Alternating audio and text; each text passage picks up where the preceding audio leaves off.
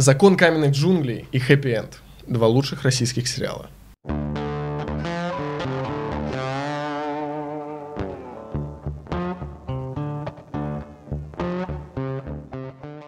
Всем привет! Это подкаст «Оценочное суждение». Меня зовут Артем Гиенко, я актер и автор телеграм-канала со скромным названием Тёма Гиенко. Здесь мы говорим субъективно о кино с его создателями, и сегодня у меня в гостях актер Анар Халилов. Вы можете... Просто Анар. Э, Анар. Вы можете его знать по таким проектам, как «Этерна» на Кинопоиске, эм, «Трудные подростки» на Море ТВ, эм, «Новенький» на старте. Ты же не покорил еще только Иви? Или... Иви тоже покорил. Иви тоже покорил? Ну, как сказать, покорил. Ну, на Иви тоже есть проект э, «По колено на Иви». Точно, точно. Э, Наследие на премьер. Наследие, например. Отлично, отлично. Mm. В общем, э, Анар, привет. Ст- привет. Спасибо большое, что нашел время для меня. Да. А, скажи мне, как у тебя дела? Как, э, как ты переживаешь э, это непростое время? Что у тебя происходит? Как твое настроение? Я не переживаю. Ты не переживаешь? Я не переживаю. А, это вообще не моя, не моя черта переживать. Но я обычно много работаю. Работаю, работаю, работаю, и как-то нет времени думать о переживаниях. Единственное, за что я переживаю, мне все время самый большой страх, что кто-то не даст мне реализовать свой потенциал на 100%. И обычно так и происходит. Видимо, я это притягиваю. Вот, а так, э, я очень не люблю холод. Сейчас холодно, мне грустно из-за этого. Я надеюсь, я буду работать в 800 раз больше, чтобы мне не думать о холоде. Все. Как-то так. Мне нравится, как ты периодически эм, преувеличиваешь цифры. А, я, я вообще не только цифры преувеличиваю. Не я, цифры. я все-таки Щукинский институт закончил, там не, не, не, не безызвестный для тебя. Да. Там, ну, как бы, э, немножко есть, э, широкими мазками пишут все. Нас так научили. Это правда, это правда. Да. Ну ладно, меня так не учили, конечно. Ну нет, но это просто есть такой как бы стереотип, поэтому иногда я его как-то поддерживаю случайно. Прежде чем мы перейдем к э, теме обширной довольно Щукинского института, а, ты упомянул угу. про нереализованный потенциал. Э, я в этом очень хорошо тебя понимаю. А, скажи мне, что для тебя... Вот э, ты сказал, если мне не позволят реализовать свой потенциал. А, раскрой немножко, что это значит. Кто а ты-то что об этом думаешь? Ты еще молодой, сколько тебе лет? Мне 26. А, тебе 26? Да, да ты уже не такой молодой. Все, все, а, забудь об этом. Ты уже не молодой. Э, ну, вообще, мне кажется, что когда ты чувствуешь свой потенциал, понимаешь, что он как бы большой, и приходя на те иные проекты, ты понимаешь, что что-то тебе не дает э, раскрыть крылья и взлететь. Это грустно, но ты как-то в этом пытаешься, пытаешься жить. И я с этим сталкиваюсь довольно часто. Но я вдруг подумал, что, возможно, то, что я не могу реализовать свой потенциал, это проблема не только внешняя, но и моя внутренняя. Возможно, дело во мне. Возможно, мне кажется, ну, например, условно, Алиса Френдлих, э, мне кажется, я фантазирую, может реализовать свой потенциал в любой роли, любого масштаба, написанной кем угодно. То есть тут э, важен навык, масштаб личности и много-много всего, поэтому я тут задумался, думаю, может быть, это вообще мой косяк, может быть, я что-то там не доделываю, может быть, я изначально думаю, вот это не главная роль, тогда я не буду включаться. Есть у меня такие мысли, это ужасно непрофессионально, я себя за них не ругаю потому что я принимаю себя полностью и, свои положительные стороны, и отрицательные. Вот, но я так иногда, да, так про себя говорю. Э, если вот эта роль как бы она не такого масштаба, как я, она меньше, я тогда не буду так сильно включаться. Вот, ну, слушайте, у всех свои недостатки. Вот, но я вдруг подумал, что, может быть, я могу как-то реализовать свой потенциал где угодно сам, без внешней помощи. Попробую, не знаю, пока не пробовал. Э, мне очень нравятся твои мысли про принятие себя. Мне кажется, это вообще важная, актуальная история. Mm-hmm. У меня, честно говоря, с этим тоже все в порядке. Э, с, не, с нереализованным, да, скромно говоря. Я, я уж подумал, что с этим не все, не все в порядке. Не, не, именно я с этим все нормально. С нереализованным потенциалом тоже есть там вопросы, mm-hmm. но с принятием себя все нормально. Mm-hmm. Скажи мне вот в эту тему насчет главных, не главных ролей.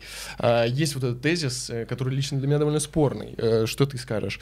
Не бывает маленьких ролей, бывают маленькие артисты. Что да, ну любой тезис э, из-за емкости своей очень однобокий. Ну, конечно же, бывает. Но смотря, понимаешь, смотря какая роль у какого режиссера, кто твой партнер, как вот важны всегда нюансы, понимаешь? Так плоско нельзя судить.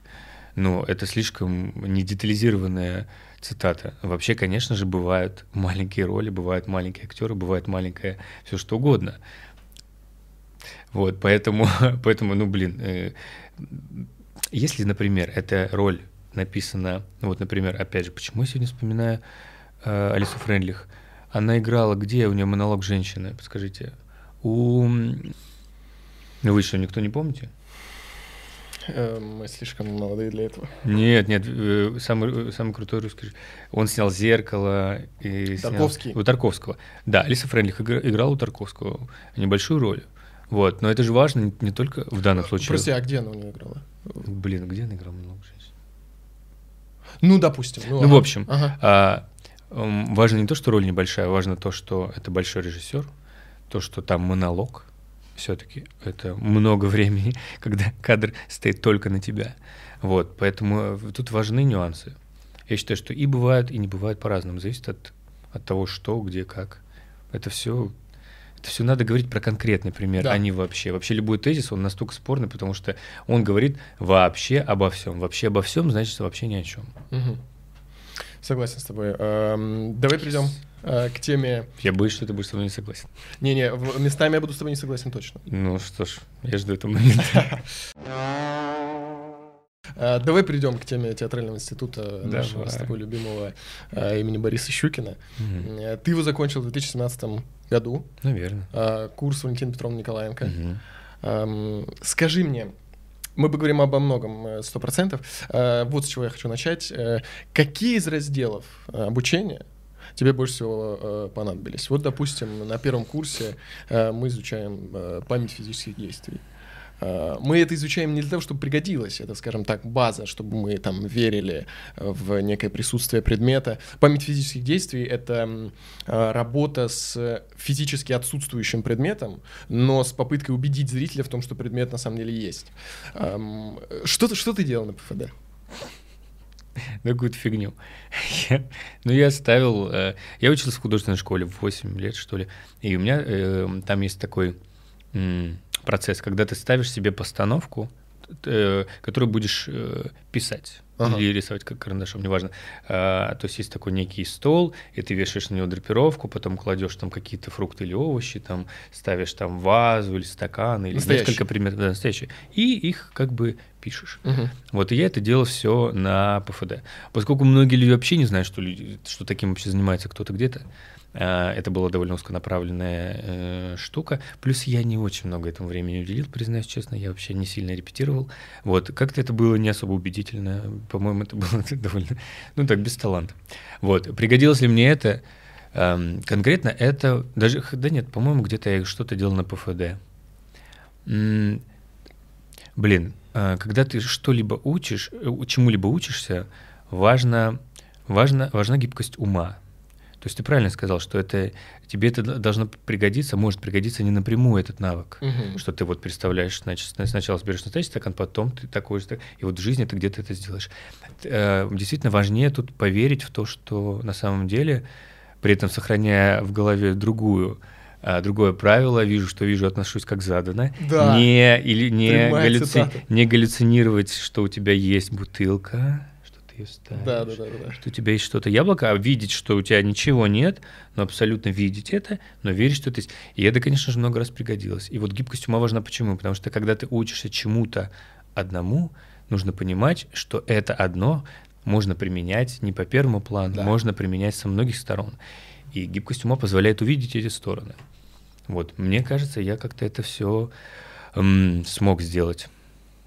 Я так думаю, да. Ну и, и даже само ПФД, где-то я что-то делал на ПФД прям вот напрямую.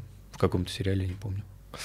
А, Я э, тоже абсолютно бездарно пылесосил на ПФД. э, Мгм. э, Это было очень плохо.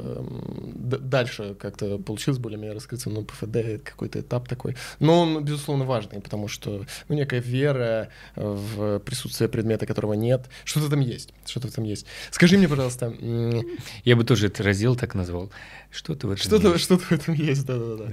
Это же много споров вызывает. Вот просто когда вот ты приходишь в театральный институт и думаешь, ну вот, вот и все. Вот теперь я У меня, любое, актер. у меня любое обучение вызывает много споров, потому что когда ты учишься, когда тебя учит человек, который знает тебя э, короткий промежуток времени, Мгм. не знает тебя как личность, не, он может просто не угадать, и не попасть, и все, чему он тебя учит, э, будет учить, будет тебе для тебя лишним. Мгм. Но это мы к этому вернемся еще в конце обучения, в конце обсуждения э, театрального института имени Бориса Щукина. Я скажу. А, Мы поговорим. Я бы хотел поговорить о э, Мгм. п- персонально педагогах. А, При том, что в целом, я думаю, и ты, и я, мы любим театральный институт имени Бориса Ну, мне просто повезло с педагогами. У меня были самые лучшие в мире. У меня были там э, Ирина Анатольевна Пахомова, которая научила меня главной вещи, что, ну, во-первых, вкусу, во-вторых, чем больше расстояние от текста до подтекста, тем лучше актер. И это применимо вообще ко всему, не только к актерству. Людмила Сильна Максакова, которая мне сказала такую фразу, как ам, «Вз- «роль — это взгляд». Вот как только ты поймал взгляд, ты можешь все остальное сыграть. Если ты взгляд не поймал, то дальше вообще все бессмысленная работа. Вся.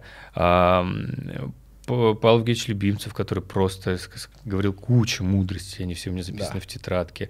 Поглазов э, э, тоже. Ты ведь застал который- Поглазова. Я, да, он мне делал отрывок, мы делали э, пьесу театра абсурда, забыл, как она называется, боже мой, но это было очень талантливо, и за Поглазовым вообще тоже все подряд записывал. И вообще масштаб личности многих педагогов, когда ты просто с ними сидишь рядом, ты как будто бы сам становишься... лучше это не то слово. Сам становишься мощнее, Мудрее, больше, мощнее, да, да, да. вот больше, больше, наверное, больше наиболее точное слово.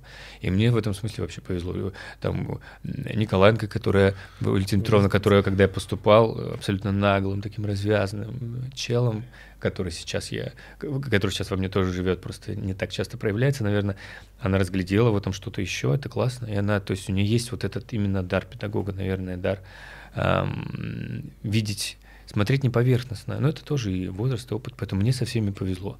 Но в целом, конечно, само по себе обучение — это очень сложная структура, и я действительно считаю, что не всем обучение э, нужно, не всем оно подходит, и не всем, вообще оно не для всех. И нужно очень четко, когда ты учишься, понимать, что если тебе что-то не нравится, что-то тебе не подходит, не надо это брать. Отдай другому, Да. кому это подойдет. Это, это не, не должно бежать ни педагога, ни вообще никого, это вообще не про это. Просто ты должен, для этого мы первый курс очень детально изучаем себя, и это важная штука. Потому что если ты знаешь, какой ты, хоть на какую-то большую часть, то ты можешь четко понять, что тебе подходит, что тебе не подходит. Потому что если ты возьмешь не то, эм, то ты станешь таким актером, который очень такой ученик, такой правильный, Мгм. такой весь вылизанный, такой весь... Но это вообще не про актеров. Актер это же не хирург, это же не юрист, это же не... Это творческая личность, это вообще что-то необузданное. Это не должно, не должно быть что-то, знаешь, такая выстроенная какая-то линейная экспозиция. Ну, таких очень много.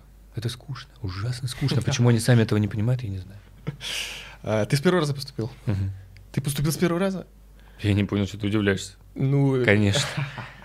просто спроси меня, пожалуйста, э, с какого раза? Ты мне уже рассказывал. Ты с третьего или с четвертого, да? С пятого. С пятого? Я пять лет поступал. А, поэтому ты такой старенький, все понял. Да-да-да-да. Мгм. С пятого. Ну, это, конечно... Я себе так э, загадал. Если я не поступлю с первого раза, то я не буду поступать больше. Я найду другой способ стать актером. Они есть, их куча. К тому же я никогда не хотел стать актером театра. Я даже в Валентине Петровне, я не помню, на первом курсе или на втором, я подошел к ней и сказал, Валентина Петровна, это очень плохо, что я не хочу играть в театре. Она говорит, нет, это не очень Еще раз, плохо. на каком курсе? Ну, на первом или на втором начале. Ты это понял уже сразу? Я это понял до, но не хотел играть в театре, что зачем мне. И я подошел к ней, задал такой вопрос, она говорит, ну нет, это не очень плохо, просто ты об этом никому не говори. Ну как бы в рамках, э, в стенах театрального института это никто бы не, не проспонсировал мое такое, такое желание, как хорошее, как правильное, как мое. И меня бы обязательно кто-то переубедил, а мне это было не нужно. Да вообще не надо никого переубеждать. Ты как-то э, вот в эту тему ты как-то рассказывал, что одна из главных причин, почему ты не хочешь э, служить в театре, это то, что ты не очень коллективный человек. Ну да, А, вообще не коллективный. То есть э, ты не, э, тебе неудобно, некомфортно существовать в коллективе в долгую. То есть, когда ты погружаешься там в съемочную группу, ты существуешь съемочный период, и вы навсегда расходитесь. Или, Ну, или, или, да. или вы по своему желанию продолжаете какой-то коннекшн.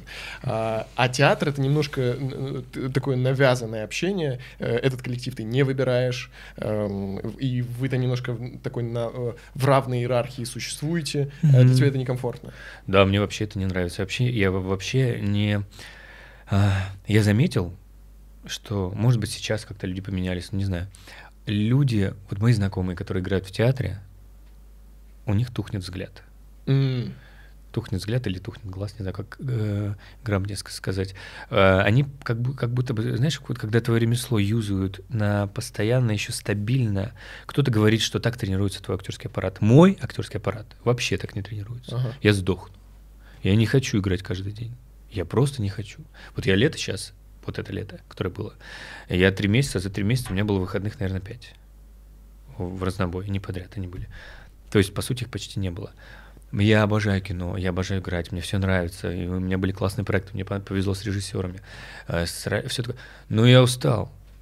Но я устал, я не хочу так много играть. Почему я должен? И почему нам почему-то навязывают, что так тренируется актерский аппарат. Вот опять же, к вопросу обучения. Мне все говорили, все говорили, что актерский аппарат тренируется так, что ты вот тебе обязательно, если ты будешь играть только в кино, ты забудешь, как играть, тебе нужен театр, чтобы он тренировал твой Мгм. актерский механизм. Это неправда. Это неправда, это неприменимо ко всем. Блин, у меня другой актерский организм. Можно, пожалуйста, я сам буду решать, что его тренирует и как?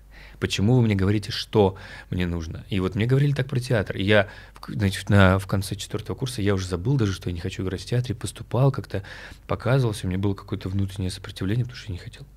И я думаю, да что такое? И я в итоге куда-то меня в Никитский ворот, что ли, меня взяли. На этом походил неделю и ушел. И да, и м, что, ну, в общем, это коллектив стабильный, один и тот же. Люди, которые тоже так же, как и ты, ходят в одно и то же место, делают одно и то же, почти не занимаются другой жизнью. Актер должен жить максимально насыщенной жизнью. Он должен много путешествовать, общаться с разными компаниями, делать разные вещи, заниматься разным, разным, разным, очень много, очень насыщенно. Почему мне, я обожаю, например, а, европейских и американских актеров, потому что ты, когда читаешь их интервью, ты до этого видел, что они классные актеры, но ты читаешь их интервью, ты думаешь, офигеть, Приведи пример. он работал, ну, любой пример, они все... эм, Мне кажется, у тебя сейчас в голове Мэтью Мэтью МакКонахи не цветом. только Мэтью МакКонахи, например, Энтони ам, Хопкинс. Про него я не так много знаю. Звезда родилась, кто сыграл Гага и Брэдли Купер. Брэдли да, Купер да. тоже работал ведущим до этого, еще у него была куча всего. У них всех был такой experience до или во Бэкграунд, время, по параллельно, и ты думаешь, вот это разная интересная личность, крутая, классная, неоднозначная, спорная, Э, не знаю, у кого-то наркотики, у кого-то там наоборот какое-то очень... начал, да? Нет, Такой наоборот, опыт. наоборот, с этого не начинал до сих пор. Вот какие-то... И, и он может быть и очень плохим, например, в каком-то, да, смотря с какой стороны посмотреть, но он разный. А когда ты закончил театральный институт, ты та- такой весь сладенький, аккуратненький актер, профессиональный, ты весь такой в доспехах профессионализма, идешь такой в театр, там еще более профессиональный, ты надеваешь на себя еще больше доспехи, там негде раскрыться личности, ё-моё, почему этого никто не понимает? И э, люди должны жить разную жизнь, они не должны только репетировать, они не должны только играть в театре или только играть в кино, они должны жить жизнь. Вот чего мне не хватает в актерах, когда я смотрю кино или спектакли. Я вижу очень научных, очень грамотных актеров, э, но это ужасно скучно. Одна латвийская актриса сказала, не мне, моей подруге, она говори- говорит, вот посмотрел новый спектакль, очень хороший актер, хорошая режиссура, пьеса потрясающая какого-то там современного драматурга, и все так ладненько, все так прилично, а иногда хочется, чтобы вот на сцене завоняло говном. М. И это она говорит о, не в буквальном смысле, она говорит о том, что ну невозможно, ну, не, ну что это за искусство, в котором все так вылизано, ну оно, искусство по себе, само, само по себе, оно, ах, я просто меня бомбить начинает, оно, Это оно, бывает. оно и спорное, и абсурдное, и иногда непоследовательное, разное. оно разное, Мгм. и как? Объясните мне, пожалуйста, актер, который очень долго учился, потом очень долго репетировал, вышел на сцену и может все это сыграть, если он жил по нотам. Ну никогда певец, который пел, например, э, академический, по академическому вокалу, не, не споет джаз. Не потому что он плохой певец, что он не, не у него так мыслит все по структуре. А джаз это вообще, это просто максимально не по структуре. ну и так далее. В общем, человек к музыке, я не знаю. В общем, в общем, да, у меня много вопросов к этому. Скажи мне, э, ты в институте... Э, эм, мне кажется, вот эта свобода мысли, которая у тебя сейчас есть, э, и я тебя во многом поддерживаю. Действительно, вот вещи, которые ты говоришь. Мне кажется, если бы это, эту мысль, эту свободу, эту открытость взглядов, если ее размножить, мне кажется, в целом в искусстве стало бы легче дышать. Мне так кажется. Mm-hmm. Скажи мне, вот эта свобода, вот эта открытость, такой разносторонний взгляд, он у тебя был... В театральном институте у тебя был?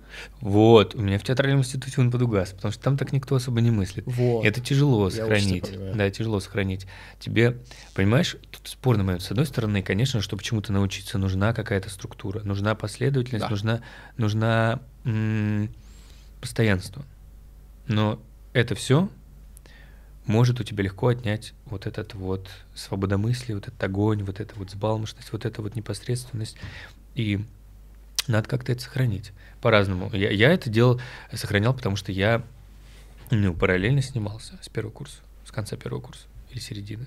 То есть у тебя активная параллельная жизнь была? Ты не был замкнут ну, в этих... Э, э, нет, нет. Вот когда я выходил из театрального института и, и буквально не только на съемки уезжал, э, я понимал, смотрел на все со стороны и думал, ой, что-то я слишком серьезно к этому отношусь. Mm-hmm. Как-то, знаешь, ну, нельзя так ставить все на кон и так остро на все реагировать. А когда ты в замкнутом пространстве, ты в этом пузыре, ты реагируешь на все очень остро. Каждое замечание да. педагога для тебя очень важно. Да, да. Все они обязательно правы. Ты обязательно э, не прав. Тебе нужно пере, пере, переделать все так. А нужна, нужно выходить из ну, даже, по-моему, в буддизме есть такой термин «выйти из потока». Нужно выходить из потока в любом, любой сфере. Нужно выходить из потока, потому что наверное, так устроен мозг, я не знаю. Ты слишком, ты теряешь адекватность и остроту. Все притупляется. И театр тоже как бы вот за счет репертуарности, за счет того, что ты постоянно в этой структуре, мне кажется, там больше не шлифуется, а притупляется. Но опять же, со мной сейчас меня возненавидят, наверное, все мои педагоги и скажут, что я не прав. Мне нравится театр, мне нравится... Просто мне не нравится система репертуарности, уже все об этом давно говорят, и я не понимаю, когда люди поймут, что но нужно... Не надо играть так стабильно и так много. И так с одними и теми же актерами и режиссерами. Скажи мне, ты творил какую-нибудь дичь в институте? И пока ты думаешь, э, я тебе расскажу одну историю, что я творил, и я, mm-hmm. если честно, этим горжусь. Так. Э, потому что мало того, что я осмелился, так еще это имело хэппи-энд. Э, ты прекрасно знаешь, что такое этап самостоятельных отрывков. Mm-hmm. Самостоятельные отрывки — это когда студенты сами выбирают, что играть, и, э, и педагоги, как играть. Да, и как играть. Педагоги их ни в чем не ограничивают. То есть вы можете превратиться в любого персонажа пьесы, романа, мультика, фильма, вообще что угодно, вы не ограничены ничем. Э, просто сделайте это хорошо. Ну, и... неправда. Щуки ты ограничен очень много чем. А, например, подожди. Ну, мальчики не могут поцеловаться. Ты не можешь быть голым на сцене. Ты не можешь играть слишком современную какую-то драматургию, материться. Тебе скажут занавес. А ты вот, много чем ограничен? А вот теперь послушай меня. Ну ладно. Послушай мою историю. Но, ну, я, но ты должен понимать, что я давно учился. Сколько лет назад уже? Пять? Э, да, да. Жесть, да. 5. На самом деле, э, вот тут я хочу встать на защиту щуки. Э, мне кажется, что наш институт с налетом консерватизма, mm-hmm. с налетом вот этого немножко дидактического академизма, но все-таки с некоторой свободой мысли. Скорее всего, это во многом зависит от художественного руководителя, потому что Анна Леонардовна Дубровская, мой художественный руководитель, довольно свободомыслящая. Она всегда говорит, ребят, делайте, что хотите, но сделайте хорошо. Mm-hmm. И иногда люди пытаются делать что-то смелое, но делают просто плохо, и получается плохо. А иногда допустим, на наблюдение, это когда э, ты делаешь наблюдение за персонажем, э, за известной личностью, показываешь его, должно быть похоже. А на наблюдение, допустим, у нас выходил Face э, и Weekend. Мне кажется, это некий показатель э, того, что мы хотя бы пытаемся mm-hmm. быть свободными. И вышло в показ. Uh, слушай, это дошло до финального этапа, но там ребята облажались. Ага. Ну, то есть, они, я, я, то есть мы все следим, пожалуйста, Фейс, у тебя все получится. И он там вот это, я юморист, Голден, Марист на сцене Щукинского института, мы все такие, вау!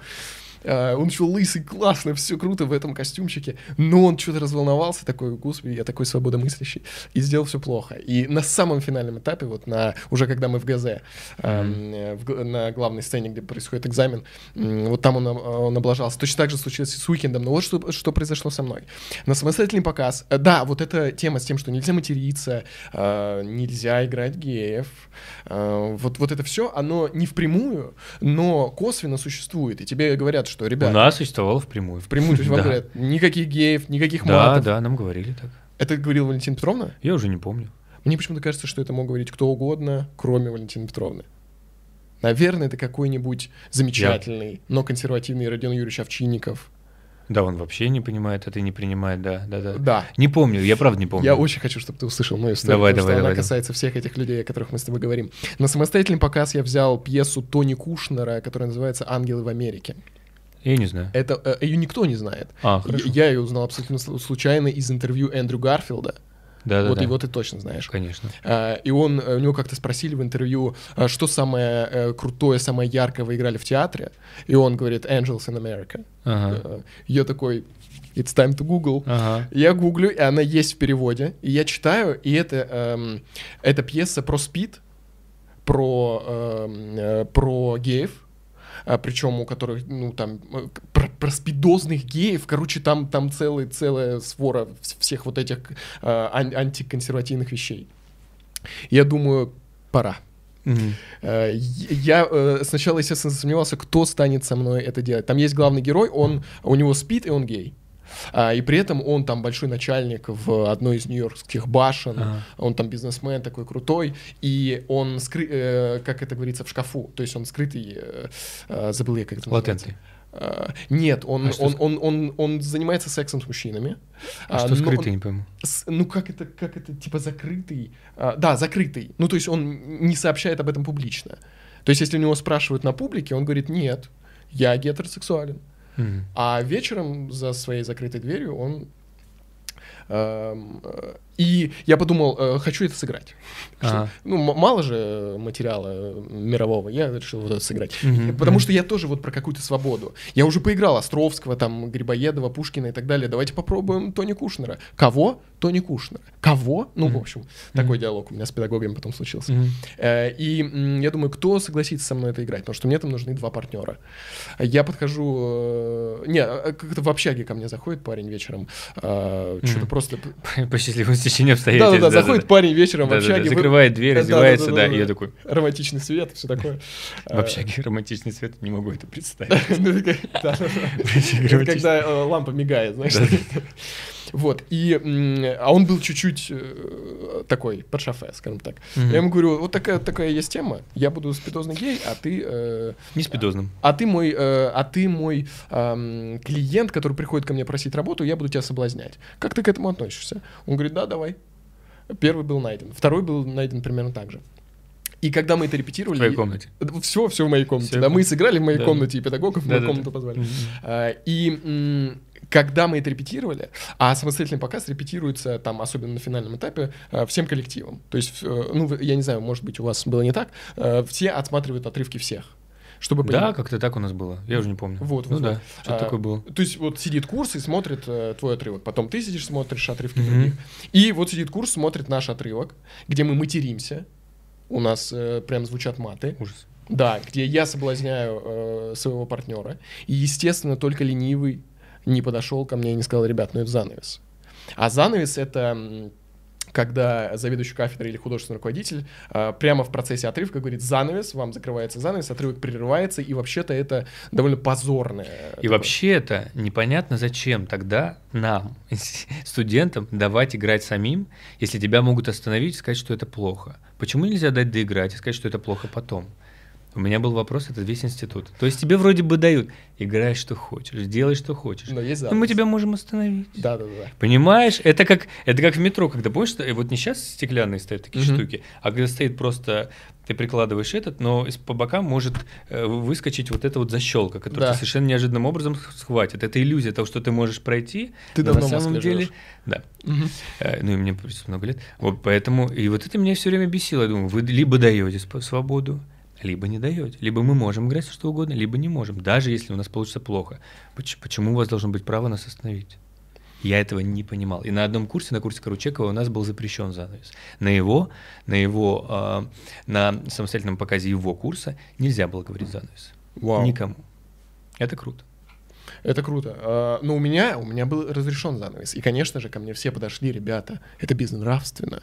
И думаю, ну сейчас мне еще однокурсники будут нравственности учить. Uh-huh, uh-huh. Я могу прислушаться к советам, я благодарю вас за ваше мнение, но мне оно неинтересно в данный да, момент. Да, я да. хочу сделать свое, я хочу это сделать. А м- здесь же г- главная мысль не в том, что я хочу просто поматериться с щукинской сцены. Там действительно классный драматургический отрывок, uh-huh. там действительно проявляется темперамент, там есть сложная арка, там изменение персонажа, там классные идеологии, там очень мощные идеологии. Ведь что я целиком и полностью определяется тем, кто я. Тройкон не гомосексуалист. Тройкон гетеросексуалист, который часто трахается с мужчинами. Я это хочу сыграть. А еще там есть элемент смелости. На И... каком курсе это был? На первом? Это на третьем. А, на а сейчас на каком? А сейчас я на четвертом. А. То есть это было в прошлом году. Я мог бы догадаться. Да, да, да, да. И э, мне все говорят, нет, нет, нет, вы что, это занавес, занавес, занавес. Я буквально, там в какой-то момент это дошло до, ну, нет, вы не можете это делать. И мы уже до конфликта говорили, нет, я могу, я хочу это сделать, мне есть право.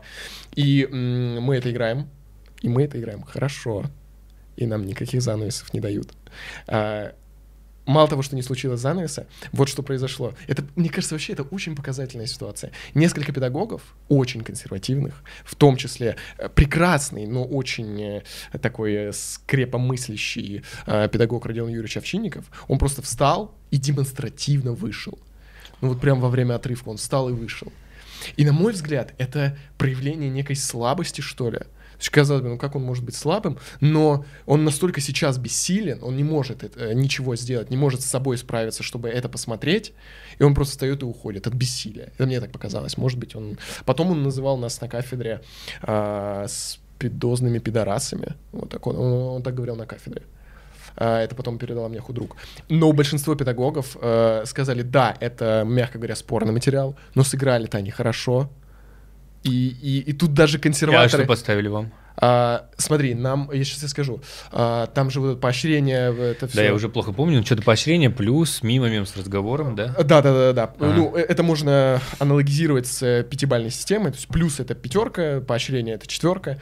Mm-hmm. Мне никто не осмелился поставить плюс, ну, ну, не осмелились, реально. Mm-hmm. Хотя действительно была хорошая работа. Мне поставили поощрение, а моим ребятам по поощрение на словах. Mm-hmm. Это типа там 3 с плюсом или 4 mm-hmm. с минусом. Да, вот да, так. да. Но ни занавеса, ни каких-то потом назидательных э, речей не было. Мне кажется, довольно показательная ситуация. Да, это круто. Это круто. Да и вообще в таких местах надо такое делать. У меня почему-то не было желания м- бороться с системой, что ли. Вот я борец Мне с вообще... системой. А, я тоже. Ну, там не хотелось. Вообще mm. мне не хотелось в институте ничего доказывать никому.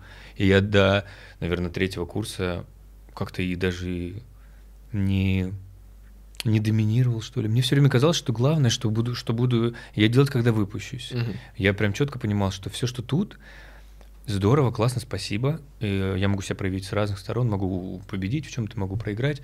Но это все все это для того, чтобы что-то было дальше. И вот то, что будет дальше, я как бы работал на будущее, на перспективу. И мне кажется, в этом смысле я победил, потому что я не пытался доказать никому из однокурсников ничего, никому из педагогов. Э, кто-то меня любил, кто-то меня не любил, кто с кем-то сложились отношения, с кем-то не сложились, да и вообще какие отношения, это не важно, это все, все это фигня какая-то. Поэтому я как-то не менял. Но ты молодец, конечно, мне кажется, что это, эм, ну, это вот такая стратегия э, обучения, и она она тоже уместна. Мне было бы любопытно посмотреть на себя, если бы я так, так, так, так пытался делать. Но как-то мне такого, такого не было желания. Но это круто. Плюс прошло пять лет все-таки. Пять лет. Пять Думаешь, лет. Э, мы стали более либеральными? Пять лет — это много. В рамках истории нет, и в рамках истории существования института тоже не так много, но все-таки пять лет — это определенный... Согласен. Не знаю, короче, я, я в институте не был, знаешь сколько? Я уже не знаю, когда это был. На десятилетие своего курса ты придешь? Я не знаю. Есть же традиция, что де- 10 Да? лет выпуска, Мгм. а, м, 23 октября, э, это день рождения Щукинского института, э, ну, как десятилетие выпуска приходит. То есть те, кто выпустил 10 лет назад, 20 лет назад, 30 лет назад, соответственно, в 2027. Я не строю планы даже на Я месяц согласен. вперед, поэтому я не знаю. Сейчас Я делаю всегда, что хочу. Если захочу, ну, помимо а, очевидно обстоятельств, которые мне позволят там или не позволят, если захочу, приду. Давай еще чуть-чуть поговорим про театральный институт и э, о конкретной персонале Людмилы Васильевны Максакова. М. И вот почему я хочу о ней поговорить.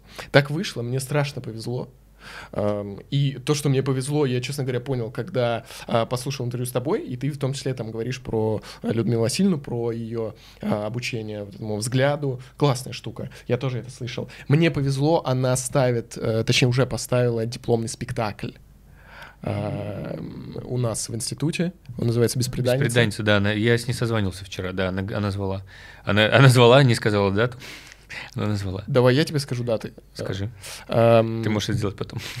Ну скажи, скажи, я приду. Если я буду свободен, я приду. 22 ноября, а, 16 декабря и 22 декабря. Да, я все запомнил. Но я запомнил только 22 Я- Окей, я, я тебе, я, я тебе Лады, запишу. лады, хорошо. Да. А, Беспреданница, блин, это, ну, я сейчас хвалю этот спектакль, не потому что я там играю, а потому что действительно хороший спектакль. Мгм. А, Вот я кучу народу туда звал, э, и м, 95% отзывов положительные, ну, потому что просто, просто интересно. Там просто Мгм. очень талантливые ребята собраны. Я, естественно, не про себя сейчас. У нас э, там... Почему, естественно?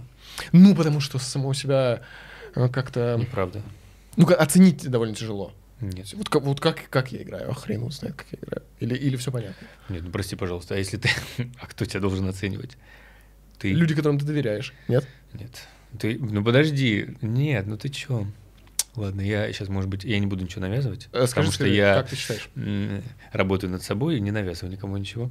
Вот, я тоже развиваюсь как личность. Но, конечно же, ты, во-первых, имеешь полное право сказать, я абсолютно гениальный, та- талантливый и все такое. Э, Как минимум так делал э, небезызвестный нам Пикассо. Он ушел из художественной школы, сказав, что я гениальный, вы мне ничего не можете научить. Имел право, имел право. Мы это знаем Ты уже. веришь, что это легенда, это правда? Да, конечно, верю. Почему нет? Э, Во-первых, во-вторых, ты, естественно, ты можешь себя оценить и должен себя оценить. Более того, объективнее всего оценишь себя только ты. Но другое дело, что должен пройти какой-то промежуток времени, скорее всего, потому что сразу объективно себя оценить сложно. Но ты должен быть своим мерилом. Кто еще? Ну, привет. Конечно, ты. И уж тем более ты имеешь полное право говорить про себя, талантливый ты или нет, хорош ты или нет, э, оценивать себя как угодно. Ведь ты вообще имеешь право говори- говорить про себя все, что хочешь, потому что это ты. Ну, кто еще имеет такое право на тебя? Думаю, что никто. Даже самый близкий. В общем, если у тебя будет желание и возможность, приходи. А, Как минимум, работа Людмилы Васильевны. И- Да, да, она меня звала как максимум. Ну да, конечно, приду. Если бу- будет такая возможность, я обязательно приду. К тому же я, я реально не был в Щуке, не знаю, сто лет. Чуть меньше. А, Ты с ней работал в рамках педагогического отрывка. Мгм. А, э, Вы делали «Преступление и наказание», ты играл Раскольникова. Мгм. Расскажи немножко про работу с Людмилой. А, Прежде чем расскажешь ты, э, э, поделюсь немного я. У меня немного противоречивое о ней мнение. Она сто процентов э, величина. Сто процентов. Это человек грандиозный. Это правда. Ну, иногда ее подход, он, он, во-первых, не очень стабильный. То есть от дня в день это может быть очень разное отношение к тебе. Э, В первый день ты гений, бог, спасибо, что ты живой. А второй день э, пожелание смерти. Э, ну, так вышло. Э, Я хочу, чтобы ты умер, потому что ты не можешь перебросить звук через рампу, э, как она говорит. Вы не перебрасываете звук через рампу. Я не знаю, было ли у тебя такое. Она звонит по ночам в некотором состоянии Мгм. отдыха Мгм. и говорит нелицеприятные вещи. А на следующий день на репетицию она приходит в идеальном состоянии. Она такое ощущение, что только что с беговой дорожки. Она приходит... Она вполне может быть с беговой дорожки. вот, она буквально парит по воздуху и говорит, ребята, все получится, вы самые лучшие, я позову Михалкова на эту премьеру, вы все станете лучшими актерами на планете. Как у тебя, у тебя тоже отсутствовала вот некая стабильность? Или, может быть, ты находил красоту в отсутствии стабильности, в том, что она непредсказуемая, в том, что а сегодня она такая, зав- завтра такая. Как у тебя это было? Эм, ну, я сам нестабильный очень, и абсолютно этим владею, своей нестабильностью, и считаю это прекрасно. Ты имеешь в виду эмоциональную нестабильность? А всякой. А во-вторых, мне повезло, или не, не знаю, в общем, у меня было так. Она не критиковала меня. Совсем. Угу. Она... Эм, у нас с ней был какой-то матч сразу, как у педагога и ученика, как у учителя и ученика что я считаю свои, своим учителем. И она звонила, да, ночью, я помню. Mm-hmm. И не только ночью, она звонила в, да. в любое время. И э, мы с ней виделись, репетировали. Не было никогда критики. Было просто, был просто процесс, была просто репетиция, было просто какие-то способы... Нет, мы как будто каждый раз копали глубже, глубже, глубже, глубже и глубже. Никогда она меня не критиковала. А настроила тебе интонации? Да. Э, каждое предложение. Да, да, так это же система Петра Наумовича Фоменко. Да, и благодаря этому, благодаря этому волки и овцы, которые ведут уже 20 сколько лет, 25 или сколько-то там лет, и э, те, кто видели первый спектакль и запись первого спектакля, говорят, что он абсолютно такой же. Это супер система.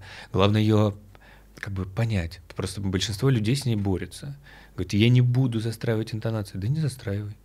Сделай свою интонацию. Но она должна быть ну, короче, это, это, это просто форма, которую ты можешь заполнить как угодно. Не знаю, у меня как-то получилось это поймать. Да, она застраивала интонации, конечно. Меня вообще это никак не ограничивало. И не получалось. И иногда получалось, иногда не получалось. Не знаю, была обычная репетиция, процесс, который... Э, просто я вообще обращал внимание не, не на это. Я обращал внимание на то... Не на то, как, а на то, что. Угу. Как, ну, застраивать на интонации, это все внешнее, какая разница? А на то, что она говорила, на то, на то, как сильно я уставал от репетиции, спал после ее репетиции, репетиции с ней. Я очень был вымотан, я отдавался, я вообще не помню, когда я так тратился как актер. А я как актер, признаться, не всегда трачусь. Я иногда считаю, что имею право не потратиться. Абсолютно себе это позволяю, и меня опять многие будут ругать. Ну вот, такое, не нравится, не работайте со мной. Вот. А иногда включаюсь на 200%, и с ней невозможно. Плюс еще Достоевский. Было вообще тяжело, и у меня все время были глаза и весь отрывок у меня был больной, наполненный слезами взгляд. И вот если я сейчас поймаю этот взгляд, у меня опять начнутся слезы, просто потому что вспоминаю, что играл. Я ничего не подключаюсь, как актер вообще не подключаюсь сейчас. Но просто помню вот этот сумасшедший взгляд, и опять включается. Вот как это работает, я не знаю. Каждый раз у меня... Я ничего не включаю как актер. Я не вспоминаю текст. Просто вот, вот этот энергетически вспоминаю, вот этот больной взгляд, у меня опять интона и голос становится туда же. Вот как-то она в меня это вбила, и в любой момент дня и ночи, в любой промежуток времени я опять сделаю то же самое. Понимаешь, вот как, как-то это, я не знаю, что-то, в, в чем там прикол, но как-то это, у тебя либо получается это поймать, либо не получается. У меня получилось. Yes. Это было классно, да. И никогда на меня не критиковала. Мне в этом смысле повезло. Хотя я абсолютно легко отношусь к критике, меня можно критиковать как угодно. Я, меня это вообще не потопит. И в институте э, тоже у тебя было вот, вот этот барьер, он у тебя был четко выстроен. То есть сейчас, да, ты просто очень уже опытный человек, ты, ты столкнулся с разным в жизни. В институте не было такого, в институте вот. нет. В институте я много раз хотел уйти.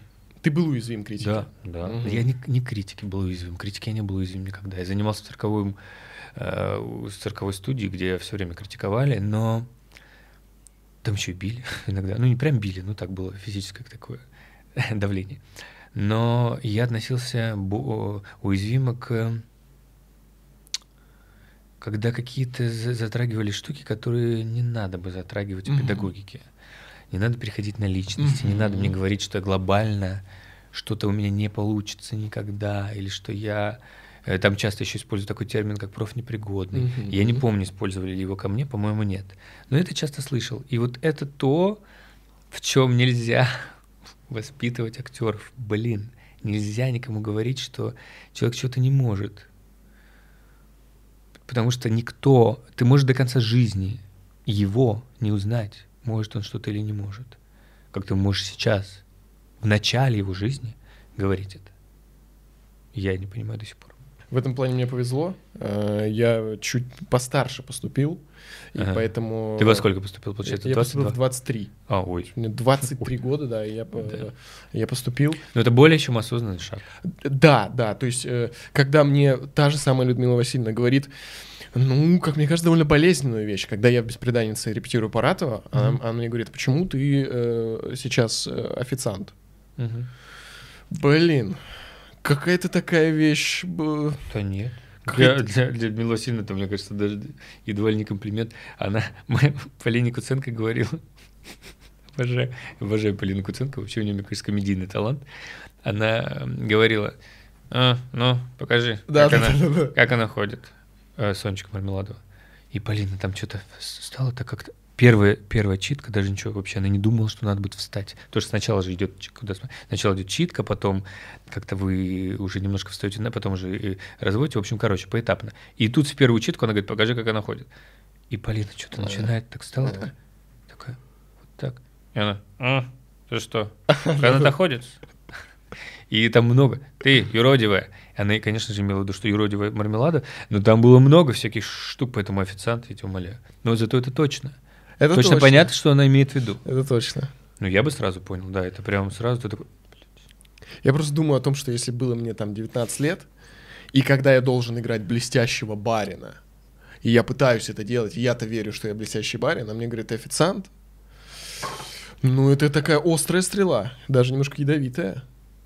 Или это Ну, поэтому, история, да, да? Нет, ты- да нет, не знаю. Поэтому не всем подходит быть актерами. Потому что, ну, если тебя может задеть такая мелочь, а вот потом ты станешь, например, крутым известным актером, и э, чем больше у тебя масштаб популярности, тем больше масштаб э, критики вокруг тебя, людей, которым ты не нравишься, потому что людей, которые тебя знают, в принципе, больше. И как ты будешь читать все вот эти комментарии и вскрывать себе вены, конечно, это должно тебя закалять, если у тебя нет ну, как бы какого-то потенциала для того, чтобы э, взрастить себе эту броню, то тебе, пожалуй, не стоит. Ну, потому что это, да, это сложно. Там, ну, не каждый для этого э, создан. Вот в это я верю, что не каждый может и не каждый должен э, так вот выносить то, как, как какие-то неизвестные люди его оценивают. А когда ты актер, тебя оценивают все. Всегда, постоянно 24 на 7. Да, это правда. Давай последнюю тему в театральном институте обсудим. А, У тебя, они спрашивали примерно 18 миллиардов раз. А, Я попробую чуть с другой стороны зайти про фехтование. М, но Вообще я не думал участвовать в театральном институте, что после института мне будут спрашивать о фехтовании. Прикол. Но Я но я в этом плане очень эксклюзивный, потому что у меня есть, э, у меня есть инсайт. Я тебе как-то о нем говорил. А, Мы, когда с тобой первый раз встретились э, на... В твоей комнате? В моей комнате, да, при приглушенном свете, я предлагал тебе сыграть отрывок «Ангела в Америке». Это же ты был. Да.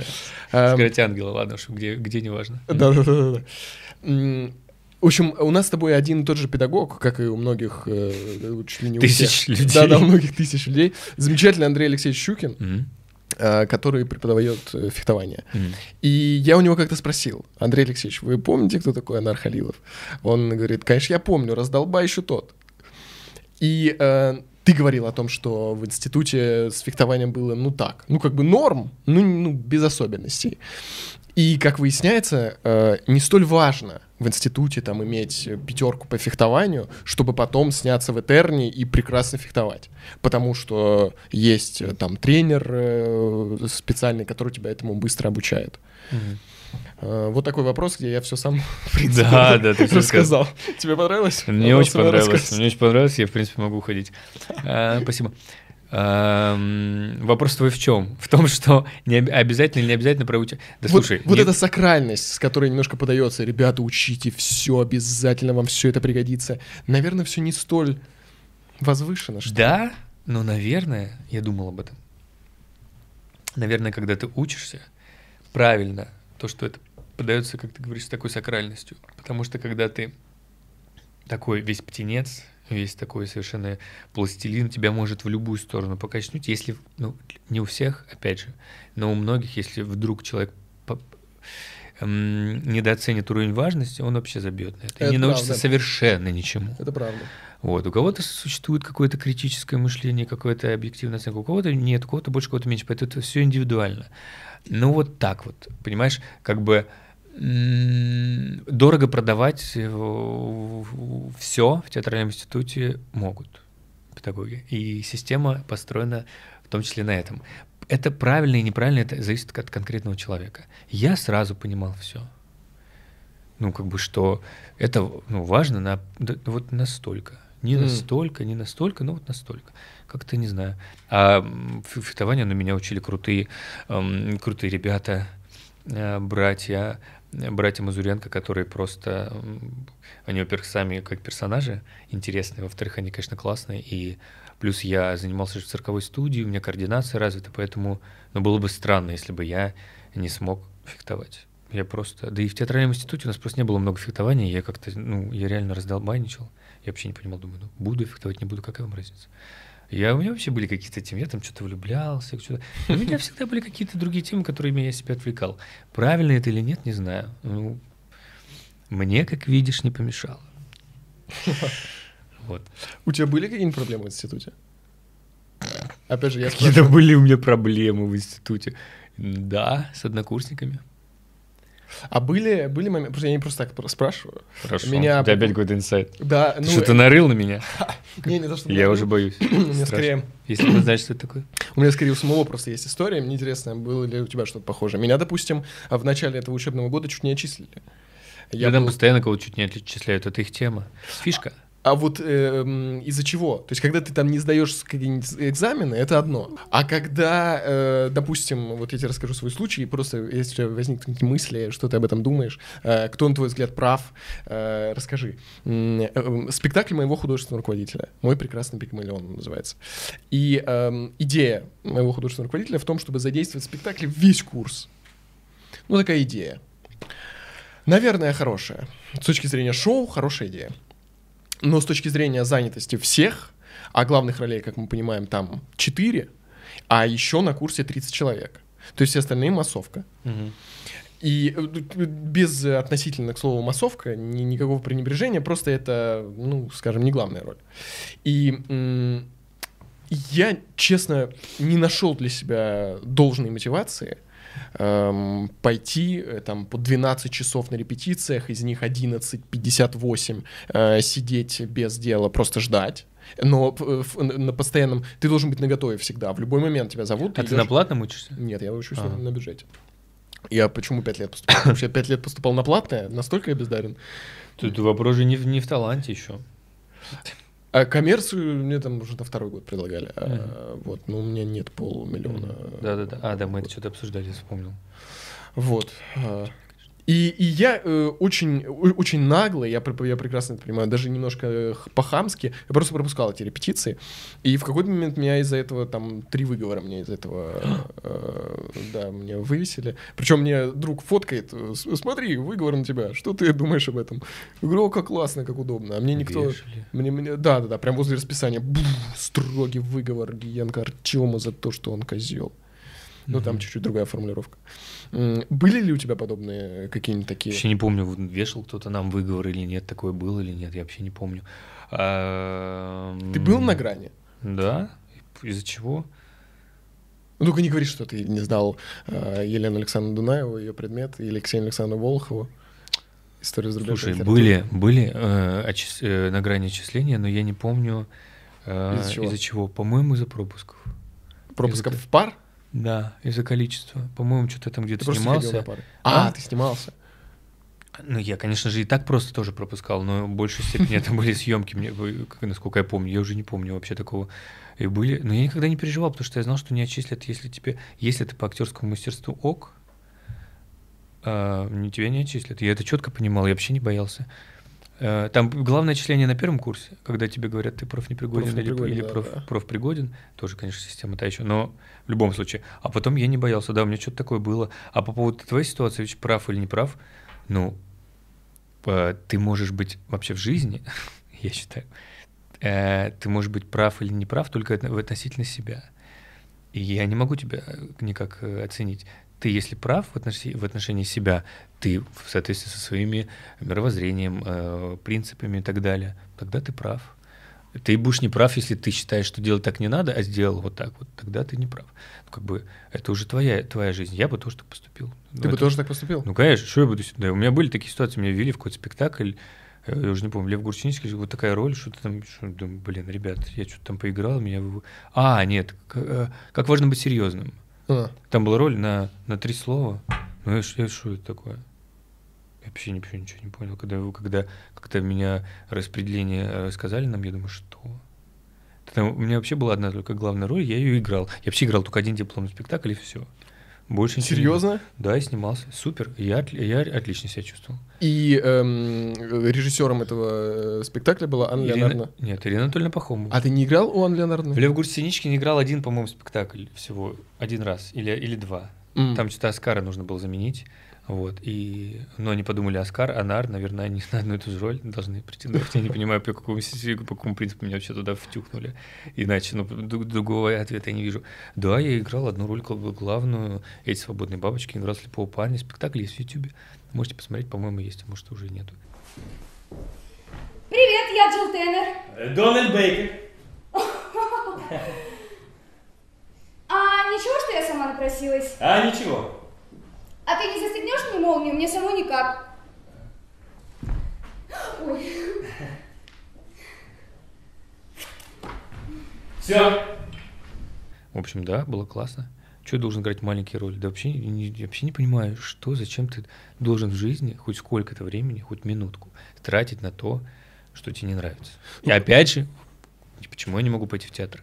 Там есть и главные роли, а есть где ты сидишь реально по 12 часов на репетиции и ничего не делаешь. Я эти 12 часов могу плавать в бассейне, могу писать картину, могу лететь.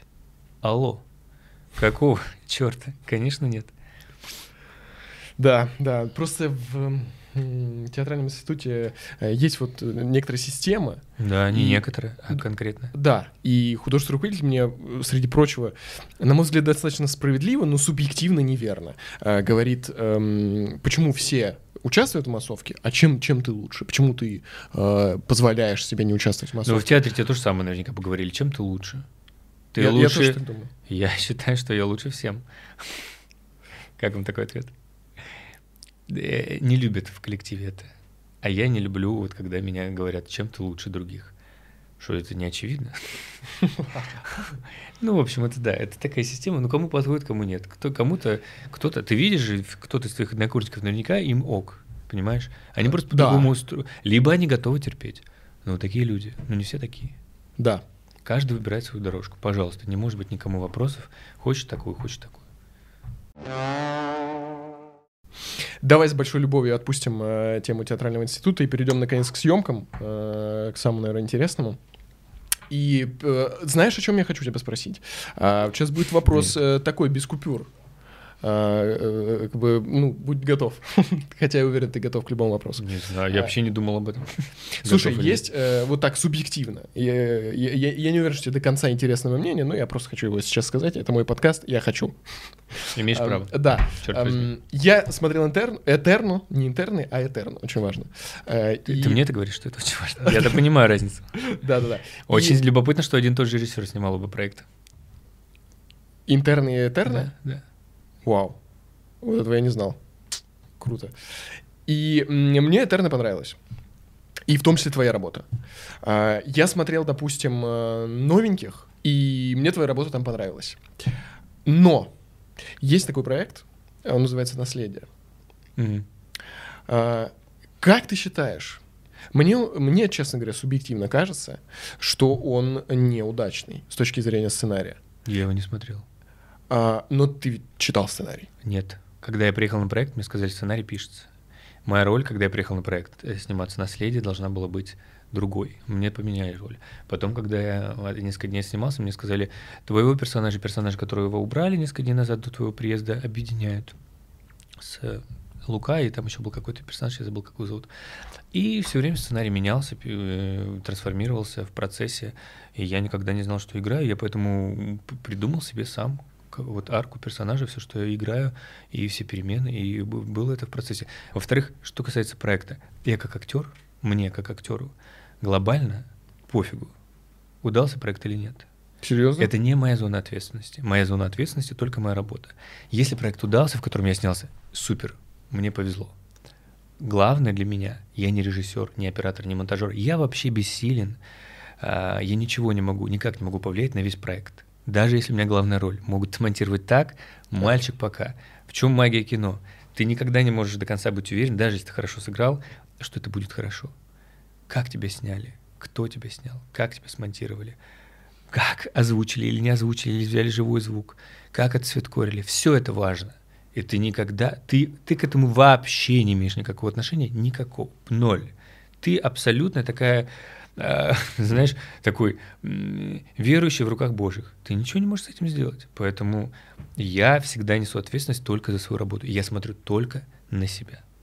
Я молодец, молодец. Нет, что, что именно мне не понравилось, что нужно поменять, что, что бы я сделал по-другому. Я оцениваю только с этой точки зрения. А хороший проект или плохой, слушай, ну это... Я не критик кино. Я, когда смотрю кино, другое. Я оцениваю проект. э, Мне понравился или не понравился. И уже там какие-то детали. А в своих проектах я не оцениваю это. Никогда. Ты не смотрел только «Наследие» со своим участием, или ты, в принципе, проекты с собой не смотришь? Редко. Очень редко. Прям полностью проект, наверное, ничего не смотрел. Что-то смотрел, но не помню, что это было. Ну, Интерно, Интерно смотрел полностью, потому что у нас был показ, где нас всех позвали, но закрытый. И я посмотрел от начала до конца. Вот. А так, Мгм, мгм. Просто с наследием какая-то совсем непонятная история. Там очень сильный каст, на мой взгляд. Там, э, ну кто очень сильный каст? ну, там как минимум э, Серебряков, э, там как минимум э, лич- Взрослый каст. А, не только. А, да, там есть, есть вопросы по касту. Там, допустим, очень много детей. И Мгм. эти де- э, это, кстати, э, кажется, ты в интервью говорил, что э, де- дети очень хорошо играют, потому что они свободные такие, легкие, они свою органику вот э, дают. Я это говорил не про наследие вообще, я же не знал, как там играют дети, я не смотрел. Я это говорил вообще про детей. В целом, детей, вот если дети хорошие, ну, хороший актер, то они играют намного лучше всех остальных. Вот в наследии ты не видел, как играют дети. Нет, я не видел. Это, это плохо. Не знаю, возможно. Я боюсь, что это даже не субъективно плохо. Это прям плохо. А, потом почему-то ты вскользь сказал про цвет кор. И, казалось Мгм. бы, такая небольшая деталь, но она тоже важная. И буквально Очень важная деталь. во- Цветкор. Я, когда смотрю кино как зритель, важен цвет. я, человек, который еще закончил художественную школу, я вообще, мне иногда просто бесит, я выключаю из-за цветкора. И только с русским кино такое было, кстати. Есть примеры? Ой, я не помню название уже. Дофига примеров, конечно. Э, Представь, меня очень возмутило, что в одно и то ну, такое локальное возмущение, э, что в одно и то же время выходит «Наследие» на премьере и э, «Стая» на Море ТВ. Они плюс-минус в одно. «Стая»? На, Мо- на Море ТВ. Сериал Я, с конечно, Пашей- самый худший в мире русский актер с точки зрения того, что я ничего не знаю про русское кино. Слушай, ну насколько нужно это? Ничего не смотрю. Ну, мои, мои друзья, меня, коллеги по цеху, скажем так, меня осуждают, говорят, вот ты там чуть ли не плюешь в колодец, с которого пьешь, и ну, я не плюю, просто не смотрю. Как бы не виноват. я. Ну, казнь не смотрел. Ладно, прости, тебя перебил, говори. Э, Кстати, «Казнь» типа, зашло? А, Это По-моему, это роскошное кино. Хорошее кино, но не мое просто. А, субъективно Да. зашло. Ну, опять, знаешь, вот я что не люблю в русском кино, почему я его редко смотрю. Мне тяжело, так беспросветно тяжело. Я с европейского или американского кино ухожу вот так вот. Мгм, Хочу мгм. жить, думать, Да-да. развиваться, любить. А я, хочется я умереть. окрыленно, хочешь умереть? Да. Сколько это может? Да, и я такой. Мне, но это, опять же, не имеет никакого отношения к э, оценке кино как кино. Это имеет только имеет отношение только к моему ощущению. Вот. Ну, вот такое. Так вот, в- примерно в одно и то же время выходит э, «Наследие» и «Стая», которые в абсолютно одинаковом цветкоре. Ага. Ну, я не знаю, вот с точки зрения маркетинга, это, это, это удачная история? Так они же не знали. Им делал разные, наверное, чу- разные чуваки. Я тоже думаю, что им делали разные. Плюс монтаж был в разное время, цветкор был в разное время, мне кажется. Такое бывает. Либо, ну что, думаешь, они взяли один и тот же пресет и наложили на оба? Я думаю, нет, не знаю.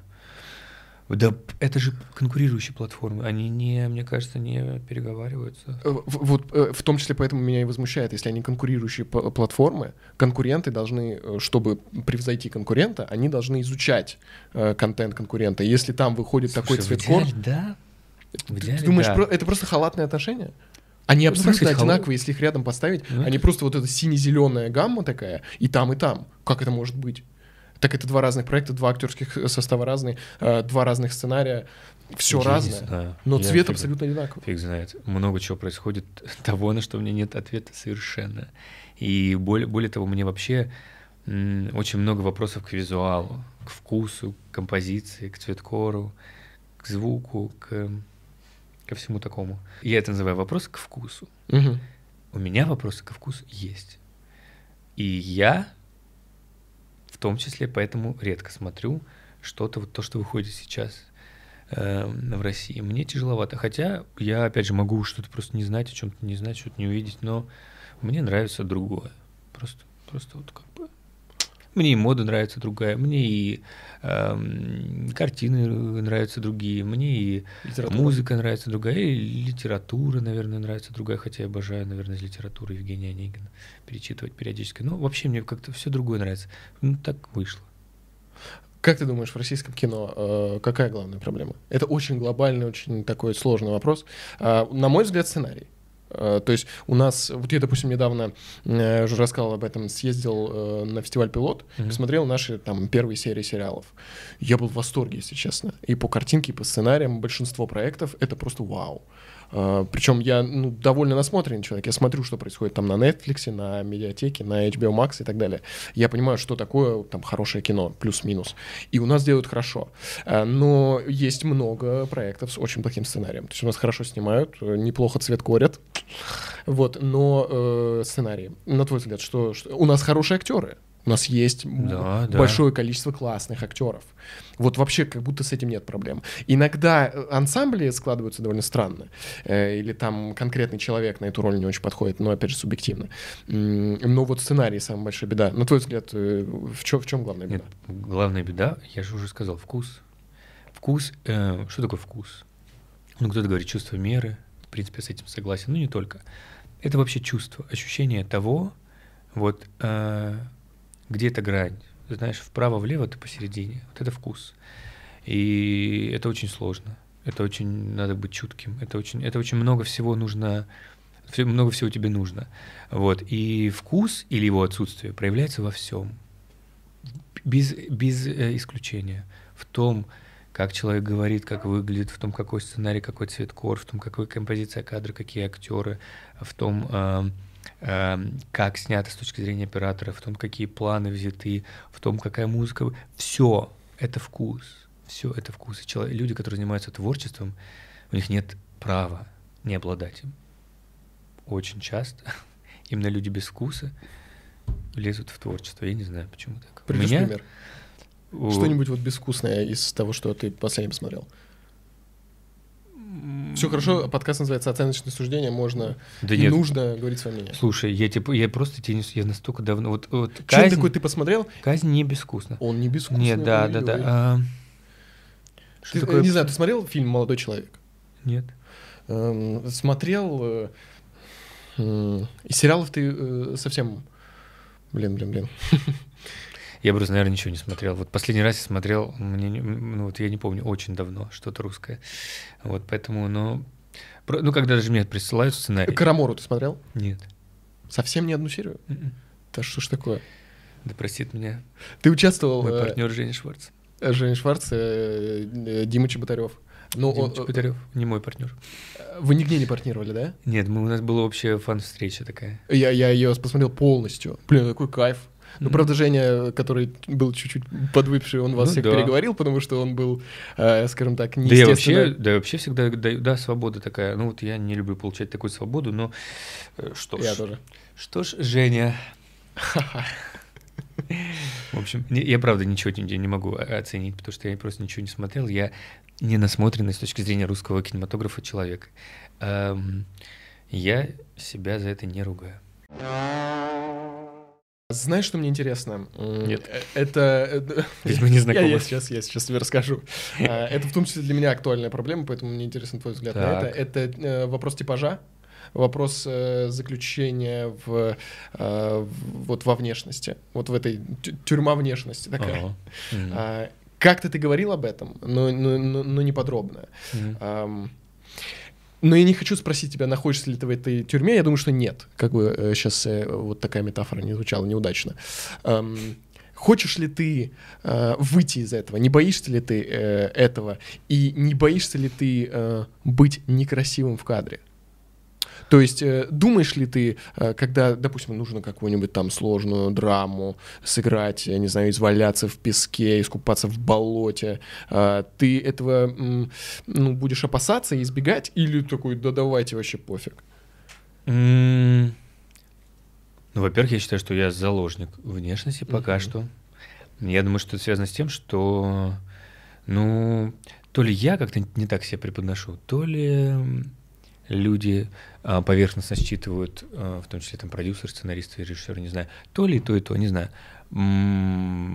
Пока что я чувствую, что играю, все, что играю, только потому что я так выгляжу. И это плохо, на мой взгляд.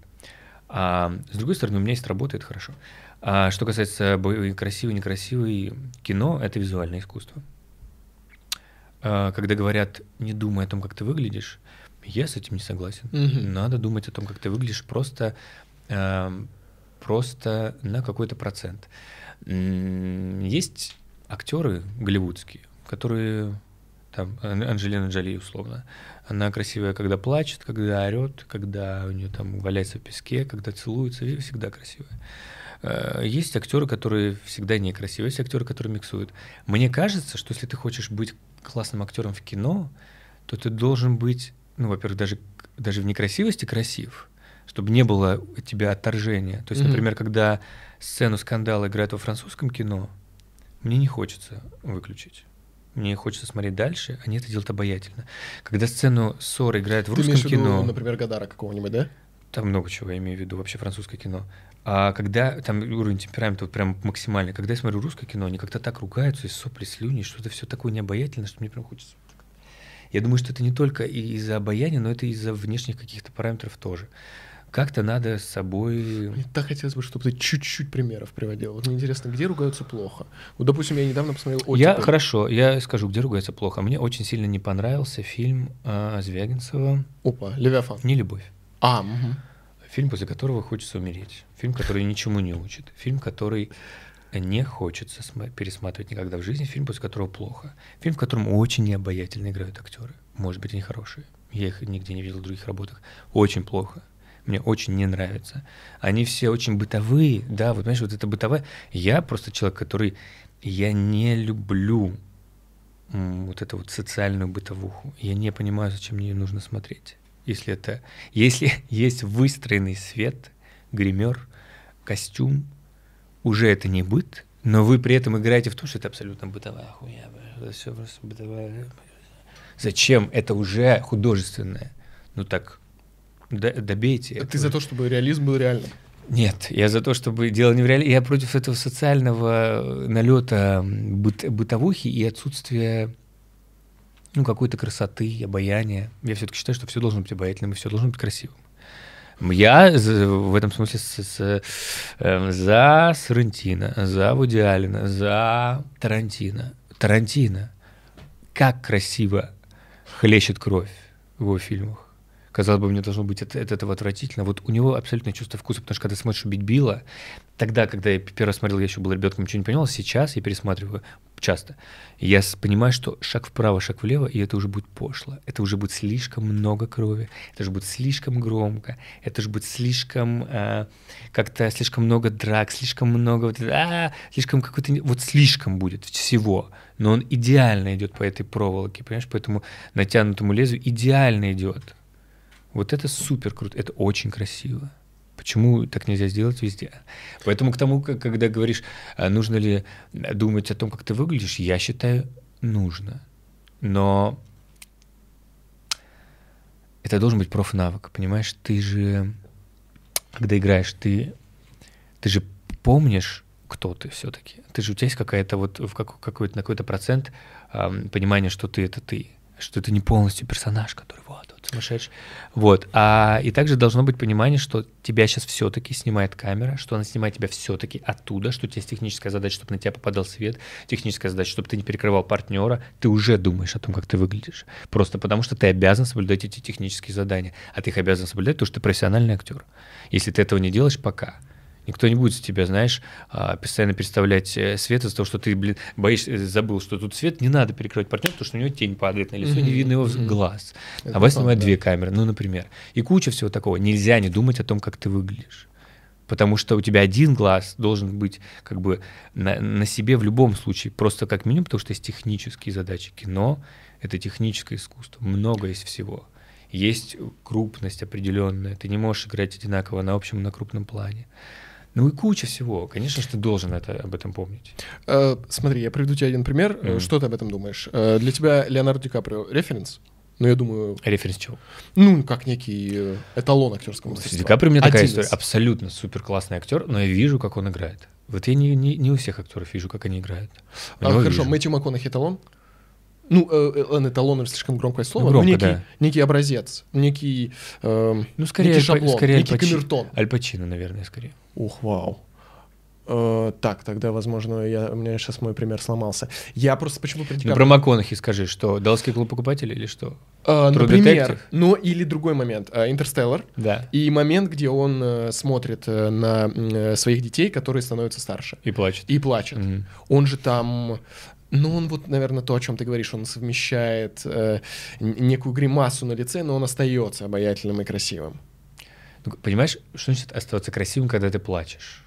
Он там не отталкивающий, он там не омерзительный. Вот он, да. Понимаешь, ты не можешь, не, ты, ты не можешь быть необаятельным, когда ты по-настоящему плачешь. Ну, ты не можешь. Потому что если ты уже Ты актер, уверен? да. Это же э, мимическая гримаса, просто э, ну, у разных людей она по-разному выражается. Нет, ну, понимаешь, искренность как чувство в любом проявлении, Очень в принципе, обаятельно. очень обаятельное. Оно, оно обезоруживает. В общем, если ты что-то искренне, ты уже э, обаятелен. А если ты уже начинаешь э, эм, играть... Другое дело, что не нужно думать только о том, как ты выглядишь. Конечно же, это бред. Вот, но все-таки немножко думать нужно. Может быть, не всегда, но нужно. А, расскажи мне такую штуку а, до того, как попасть в большое кино. А, чем ты занимался? Ты, ну, прямо, скорее всего, это такой достаточно обширный ответ. Конкретизируя, ты э, снимался в коротких метрах? Не, ну, на первом курсе, моя первая роль в кино была в большом кино. На первом курсе снялся в полном метре у режиссера, потом я снялся во втором полном метре в Баку, потом я снялся в сериалах. У меня не было опыта, э, по-моему, в некоммерческих и короткометражных проектах я не участвовал. То есть ты сразу... э, как ты это сделал, если... вы- До института я снимался в каком-то, то ли не в Риме, то ли на РНТВ где-то там, но это до института. Когда я еще не был ни актером, это в 15 лет я приехал, вообще учился в колледже ландшафтного дизайна. То есть вообще давно, задолго до поступления. А так, как только я поступил на актера, я уже играл в... Ну, знаешь, что ты называешь большим кино, что называешь сериалы, да, у меня были какие-то сериалы, но в что-то такое, типа учебное, в таком я не снимал. Некоммерческое кино вообще прошло мимо тебя. Да я вообще не понимаю. Понимаешь, вот такой, такая бредовая ситуация. Мне, э, я когда отказываюсь, или раньше, тем более, когда отказывался играть э, в некоммерческом кино, говоря, что я не буду сниматься бесплатно, это моя Мгм. принципиальная позиция. Меня многие осуждали, говорили, что у нас даже, условно, я не помню кто, даже Машков играл бесплатно, а вы вот не хотите. Я говорю, ну алло, Машков не студент. И опять же, это был не, не Машков. Машков может себя прокормить. И если он эти три дня потратит на это, он ничего особо не потеряет в плане денег. Я в, в эти три дня у меня может быть коммерческий проект, и я его отдам вам. Почему я должен работать бесплатно, когда у меня нет и так денег? Что за Мгм. чушь? Я презираю такое. Я считаю, что студенты не должны работать бесплатно. Именно потому, что они студенты, им нужны деньги. Вы обязаны им платить. Если у вас нет денег платить студенту, идите нахер. Точка.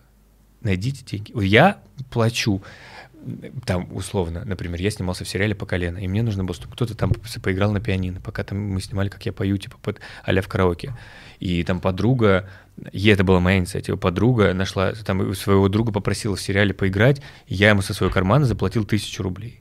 М. Понятно, что это не деньги, все такое, но это было, он был занят там 30 минут, ему было вообще несложно, это было все, все очень быстро, плюс он снялся в кино, тра-та-та, но никто не должен работать бесплатно. Почему в России не понимают люди, что никто на планете Земля не должен работать бесплатно? Если ты мой там э, друг ближайший, и я четко знаю всю твою ситуацию, я могу тебе предложить поработать бесплатно.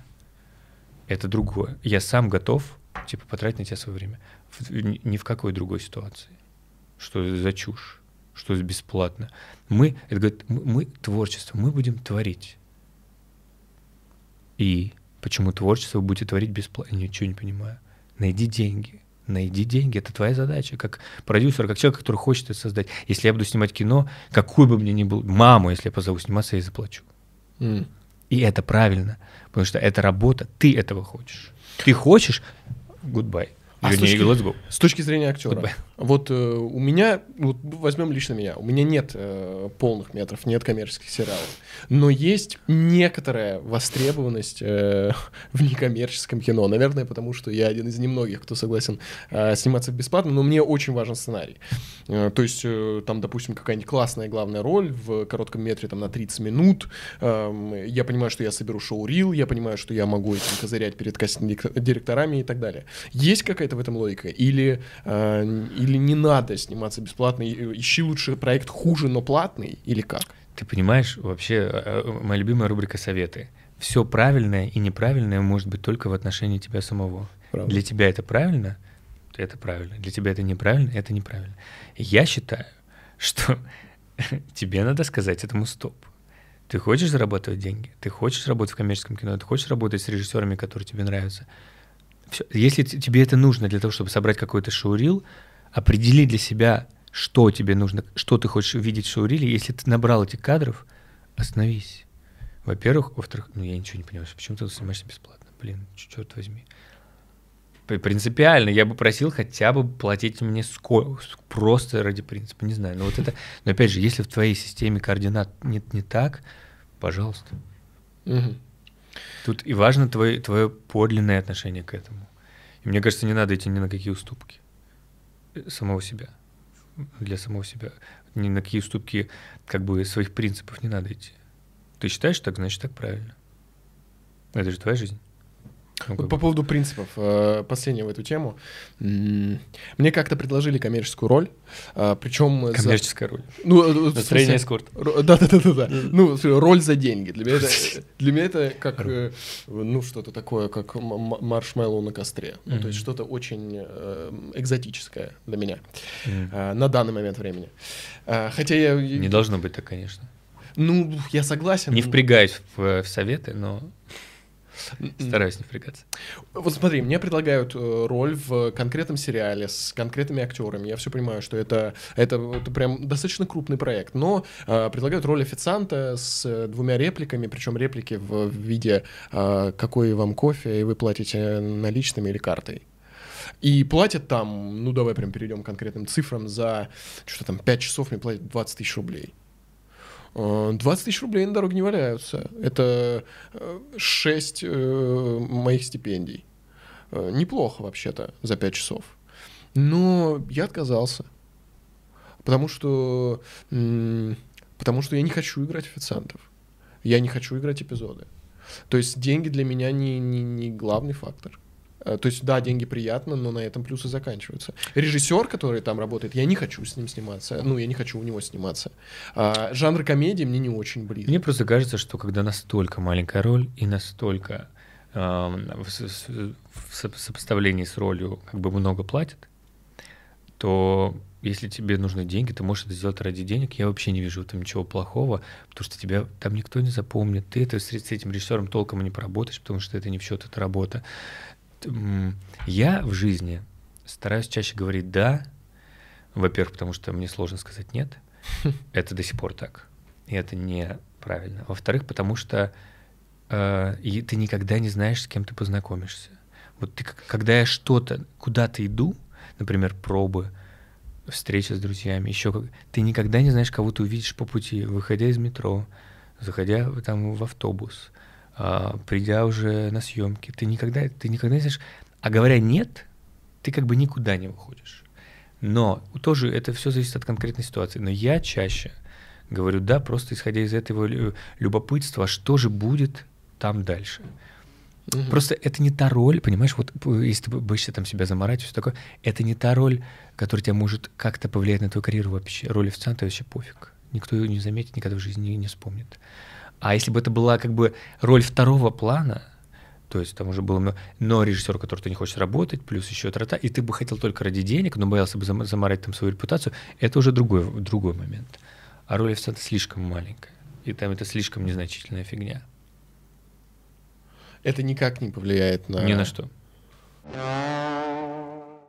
А, поехали к финальному этапу. Страшно. Э, э, И он эм, такой, э, короткие вопросы про кино. И тут мы уже будем говорить о кино э, не только российском, а разном, в том числе мировом, Ага. которое, я думаю, как, э, как и ты, очень э, мы любим кино, и поэтому мы в нем снимаемся, поэтому мы его смотрим и так далее. Короткий вопрос, короткий ответ. Ой. А, причем, э, чтобы у тебя было немножко времени э, на подумать на ответ, я сначала дам свой. э, может быть, я тебя натолкну на какую-нибудь мысль. Поехали, первый вопрос. Лучший зарубежный сериал, на твой взгляд? На мой взгляд, это «Острые козырьки». Что ты думаешь? А нет временного промежутка. Давай возьмем последнее десятилетие. А, зачарованный.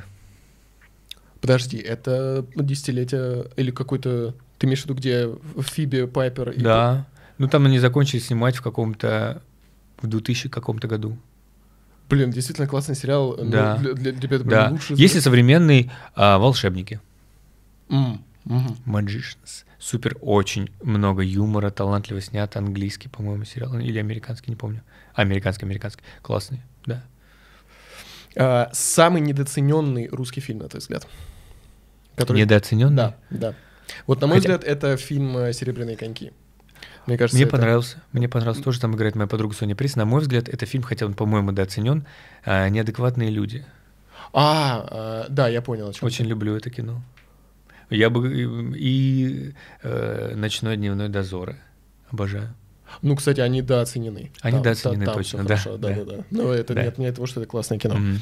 А, лучший классический фильм. Классический это, возможно, черно-белый, возможно, ну, а, по годам это, скажем, до, до, до 80-х. Вот, вот, вот такой. Для меня, пожалуй, это «Земляничная поляна» Бергмана. Э, Для меня «Гарри Поттер». Э, подожди. Давай возьмем... Это э, классика вообще всего кино фэнтези. ты, ты рассказал, что питаешь большую любовь. Ну хорошо, черно-белое. Ну, какое-то такое старенькое кино, что-то такое. Ты вообще любишь такое кино? Ам, Тогда «Королева бензоколонки». Обожаю. Напомни, это чей фильм? Ой, не помню, кто, кто режиссер. Это просто кино, которое смотрел все детство. По-моему, это наш фильм, да? Да, а, в смысле, чей наш? Да, да, да, это русский. Мгм, мгм. А, так, поехали дальше. А, фильм с самой красивой актрисой. Таких очень много. А, давай попробуем выбрать. э, Ну, а, скажи а, ты. да- давай, давай зарубежную актрису. сейчас я тебе скажу. А, слушай, у меня тоже много, но давай я, я назову а, Амели с Одри Тату. Или «Завтрак у Тиффани» с Одри Хэбберн. И третий тоже будет Одри. А, а, а, Не, я назову мистер и миссис Смит с Джоли. блин, да. Они настолько красивые, я когда пересматриваю этот фильм, я думаю, боже мой, вообще уберите текст, все, уберите все. Просто молча ходите по, ходите по мизансценам, будет супер. Я просто не, я не понимаю, что за красивые люди. Я умираю вообще. Настолько совершенные лица, такой идеальный возраст. Они... А, давай еще чуть-чуть про женщин. Твой личный секс-символ в российском кино. И лучше в современном. э, В российском кино Да. Ходченкова. Выпускница «Щуки». Да. Да. А что, она, выпуск- она, по-моему, не закончила, да? А, слушай, у нее там какие-то проблемы, она диплом получила что-то года полтора я назад. еще не забрал свой диплом. Ты не забрал свой диплом? А в кино не спрашивают. Вот это вот мы в тизер возьмем э, просто.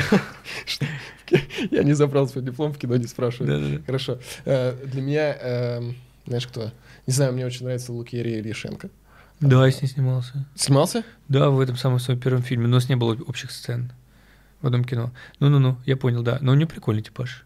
Блин, мне кажется, она прям... Да. Какая-то женская энергия потрясающая. Хотя Ходченко, конечно... Ну, это... Ну, у Лукери скорее такая женская пацанская энергия, такая, знаешь, типа... Ну, прикольная она. а- а- Ты сейчас на что-то намекнул, верно? Нет. А, ты про твой отрывок, где ты играл? Нет, Нет, нет, нет, нет, про то, что э, как секс-символ у меня кто-то с пацанской энергией. Нет, не намекал. Всё хорошо. Это я впрямую сказал. А, Фильм с лучшей музыкой.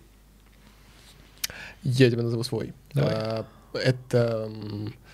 Я назову неочевидный фильм «Бэтмен» э, Мэтта Ривза, Мгм. где эм, музыка а, олицетворяет э, эмоцию или даже скорее событие. Там музыка олицетворяет возмездие. То есть, казалось бы, как можно музыкой передать возмездие? Это музыка, все что угодно можно передать, это же высшее искусство. Да. Я бы сказал, что это фильм «Барабанщик» и Эдди Орел. Мгм. «Барабанщик» ты понял, кто режиссер? А, нет. Ну ты чё? Кто снял «Ла Ла Ленд»? А, Дамьен Шазел. Да, вот, и он, какая бы там была история, он м, хотел снять сразу «Ла Ла Ленд», но ему не, не дали столько денег, и он снял «Ла Ла- этот, господи, «Барабанщика». «Барабанщик» называется фильм, правильно? Нет, подожди. э, Одержимость. Одержимость, А, одержимость, вот да. про какой ты фильм. Ну, там просто барабанщик, да. Конечно. Одержимость. Это и он- роскошное кино. Да, и Это вот, да, кино. супер музыка мне понравилась. Да, да, да, да, согласен, согласен. А, у тебя нет э, лучший российский сериал, э, российский сериал последнего десятилетия. Или давай, э, поскольку ты небольшой любитель смотреть российские сериалы, давай возьмем последние пару десятков лет. Давай от там от двухтысячного. Моя прекрасная няня. Ты уверен? Да, классно. Играют актеры всех супер. Я пересматриваю, они классно очень. Они абсолютно в жанре существуют, абсолютно трушно играют и очень ярко. Вообще непонятно, как камера не трескается от такой яркой игры. Ты веришь всему, супер. Очень так сложно играть. Я так вообще не умею играть. Какой у И- тебя там любимый персонаж? Э, Дворецкий. Да там все люди, не, это зависит от серии. Там вообще нет промаха. Тополищук, ты чё? Да нет. Да там, нет, там супер актеры, все супер. Моя прекрасная няня, да, вообще без, без доли сомнений отвечаю. Я думал, ты назовешь бригаду. Нет, я не люблю сериалы про бандитов и про смерть, убийство и про такого рода. Мне вообще не близок этот, э, это время. И мне, мне не близок такой, 90-е у тебя не вызывают э, Пересказ. ностальгии? как ни странно, да. Да я вообще из других ниток сшит, поэтому неудивительно, что это не мое. Вообще. А, поправь меня, если я ошибусь, но я думаю, что я не ошибусь. Твой любимый, э, любимый режиссер Тайка Вайтити. Один из, да, топ-3. Кто еще? Тарантино, Вуди Аллен. Ну, их вообще не три, конечно, их с- 103. Ага. Ну, вот из таких, которые вот сейчас пришли на голову, в голову, на ум. Эм, Тайка Вайтити обожаю, да, он просто очень талантливый. Ну, просто я посмотрел, э, вот один его фильм, который меня влюбил окончательно, это первый фильм, который я у него посмотрел, его не показали в России, спасибо большое. Кролик Джоджо. Да, Jojo Rabbit, обожаю. Так снять про... Так раскрыть такую тему, Э, да, нацизм и это уф, удивительно. Я и плакал, смеялся одинаково. Это важно. Это важно. Это важно испытывать все эмоции одинаково сильно, мощно, как в жизни. Супер. Слушай, есть Обожаю. мнение о том, что э, чтобы снять э, такое, такое кино, как «Кролик Джоджо», как абсолютно авторское высказывание, как такой социальный протест некий, э, такое яркое высказывание, нужно до этого снять «Тор Рагнарёк», например. Как ты к этому относишься? До. Он не снимал Тор. Он снимал после. Почему до? Ну, э, это я как к примеру. То есть сначала э, ты выполняешь, скажем так, коммерческий заказ, чтобы заработать, и потом получаешь право на создание Но у авторского. него было не так. Эм, он до этого... Что, что-то он тоже коммерческий. Реальные упыри. Э, это, это же его тоже авторское высказывание. Да. Что-то он до этого коммерческое снимал. Не до, после скорее. У него наоборот был путь. Мгм. А, ну, такой путь тоже, это одна из дорожек. Ну, как бы, как многие, по-моему, и то ли Козловский говорил, что сначала играл в сериале про ментов, что потом меня много людей узнало, а потом, чтобы сделать up. У всех своя дорога, такая тоже есть. Так, так, такая, такой вариант может быть. У Тайка Вайтити просто был не такой. И закончим его чем. Представь, что э, в эту камеру э, смотрит Тайка Вайтити. Так. Э, что бы ты ему сказал? Ам, я бы ему сказал, что, чувак, давай-ка ты снимешь меня. Что еще могу сказать своему любимому режиссеру? Только, только что-то эгоистичное максимально, конечно. Я бы хотел у него сняться. Хотя я, конечно, не уверен, что его актер. Я абсолютно уверен, что я бы снялся у Вуди у Сарантино, у Тарантино. Нолана, не у Тарантино. У Тарантино нет? М-м. Хз, как бы там играть. Ну там очень, ну там очень у него такие, знаешь, э, безумные ребята. Я не очень такой. Там какие-то все, такой какой-то все, блин, я хз, мне кажется, мне надо подрасти. Тупо просто по возрасту, возможно, не знаю. А вот это да. А вот, ну, у Тайка Вайтити хотелось бы. Анар, это был очень крутой разговор. Спасибо тебе. Спасибо.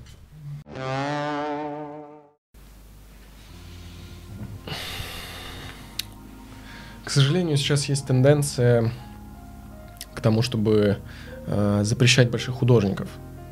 Э, так, например, э, у нас больше не ставят спектакли Кирилл Серебренников и Дмитрий Крымов, и Александр Молочников.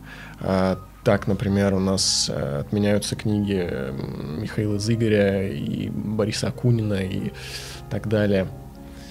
Мне кажется, что искусство, это ведь в том числе то, о чем мы говорили с Анаром, оно про свободу, про отсутствие запретов, присутствие ответственности и профессионализма, но отсутствие запретов. Очень хочется свободы. Будет ли лучше, если свободы будет больше? Может быть.